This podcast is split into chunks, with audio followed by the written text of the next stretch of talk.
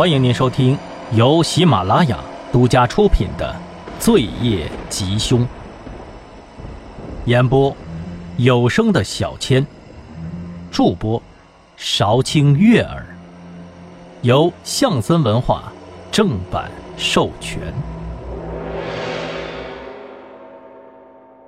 第二十二章，易星注意到了何思琪的变化。赶紧放下了画纸，转移话题。但是何思琪并没有停下来，他低下头，更加用力的涂抹着，力气大到把画纸都给戳烂了。半晌，他抬起头，又看向了易星。他用了求助的眼神，像是在确认着什么。易星坚定的说道：“不要怕，我跟伤害你的坏人不是一伙的。”我会保护你的。女孩的眼神踌躇，还是紧紧的抓着画纸。告诉我，其实你认识赵百康，是不是？时间不多了，易星赶紧展开攻势。你不想跟他走，对吗？如果是，就相信我一次。何思琪很诧异一星的直白，思忖了一会儿。他下定了决心，他把画纸塞到了易星的手里。易星看了一下表，还有十分钟，他赶紧拿起了画纸查看。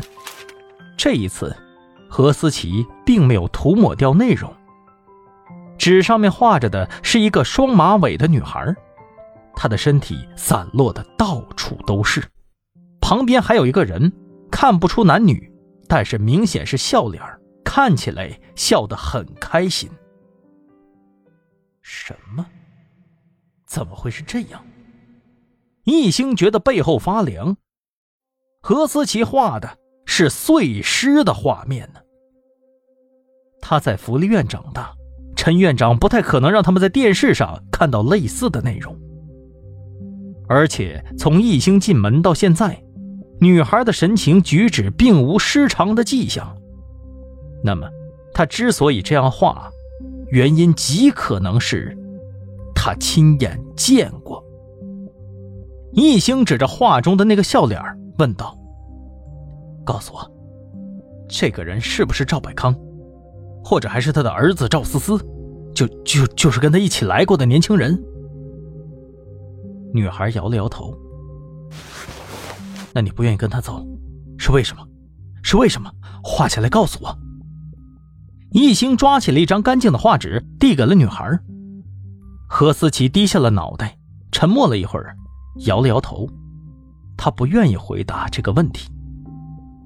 就在这时，楼下响起了车子停靠的声音，从脚步声来听，似乎是来了很多的人。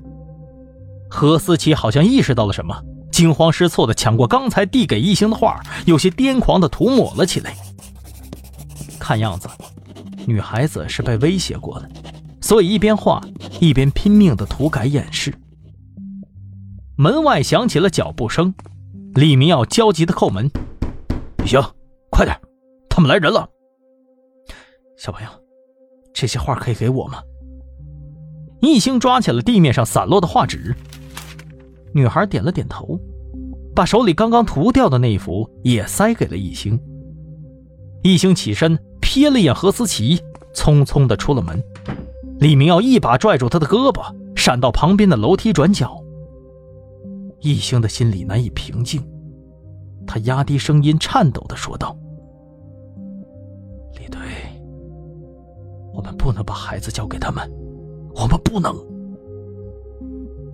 李明耀稍稍探出头去，确认赵百康没有发现他们，才说道：“当然不能了。”这个老头子连自己的儿子都没管明白，哪有这么多闲心操心别人家孩子？但是陈院长他很相信赵百康，光是我出面是不行的。我已经给郝局长打电话了，让陈院长配合我们。咱们回头把人秘密转移了。赵百康一行人进了房间，立即就响起了何思琪挣扎哭闹的声音。这哭闹声搅得李明耀心里难受。想冲进去制止，李队，不要冲动。一星死死的抓住李明耀的肩膀。何思琪他很可能知道一些线索，如果让赵百康发现我们也注意到了孩子，他很有可能会杀人灭口的。你忘记了在医院被杀的嫌疑人了吗？李明耀的拳头攥得咯吱作响。赵先生，等一下。陈院长终于赶过来了，开始向赵百康解释：“赵先生，有个事情，哎，我这边也是事出紧急。”我这边有个老朋友，赵百康自然是非常的不满意，但是面对他的质疑，陈院长总是能坦然回答。几番交锋之后，赵百康也不敢光天化日的明着抢人，只能妥协了。啊，没关系的，赵先生，我商量好了，要是一个月思琪没起色，我就再把他送到你这里来。嗯，那好吧。赵百康没有得逞，黑着脸说道：“那到时候记得联系我。”说罢，带着一票人马离去了。听见车子轰鸣声渐行渐远，李明耀和易星才松了口气。没过多一会儿，郝局长安排汪旭东带人来到了福利院，秘密交接何思琪。临走前。李明耀握着陈院长的手，再次表示感谢。易星则是一直抱着何思琪，帮他擦拭鼻涕和眼泪。易星摸了摸他的头，安慰他不用害怕。在回去的路上，李明耀叹了一口气，说道：“哎，我看这案子回头啊，也得搬到咱们组来了。”易星低着头。整理着从何思琪那里拿来的画。李队，等孩子的情况好一点了，我再去看看他。这个案子不会白查的。何思琪对赵家父子的态度很奇怪，再加上之前我们查到了赵思思那个变态的视频，现在有理由怀疑赵家父子参与了何思琪的案子。易星把话收进了文件夹，盯着出神。李队，你还记不记得什么时候开始滨海市儿童拐卖案件突然增加的？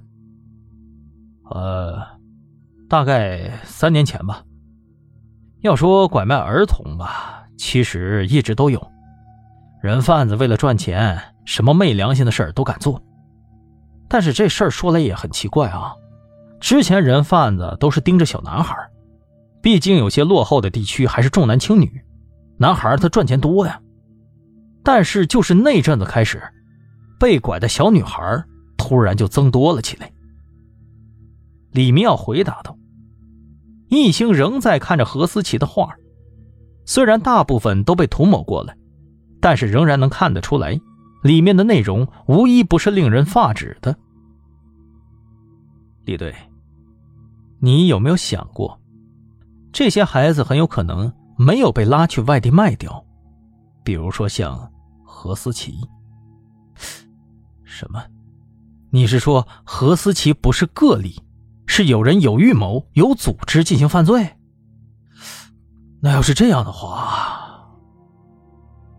李明耀不敢往下说了。何思琪的遭遇已经在挑战人性的底线了。如果她只是一个受害群体的缩影，那么。还有多少无辜的女孩在等待解救呢？傍晚五点，Zero 特案组办公室内，张浩调出了何思琪案嫌疑人遇害的时候病房门口的监控画面。正如李明耀所说，交接岗之间的三分钟的确没有人出入，所有人都沉默了。凶手莫非会隔空下毒？不成吗？亲爱的听众朋友们，本集播讲完毕，感谢您的收听。如果喜欢，记得订阅和打赏一下哟。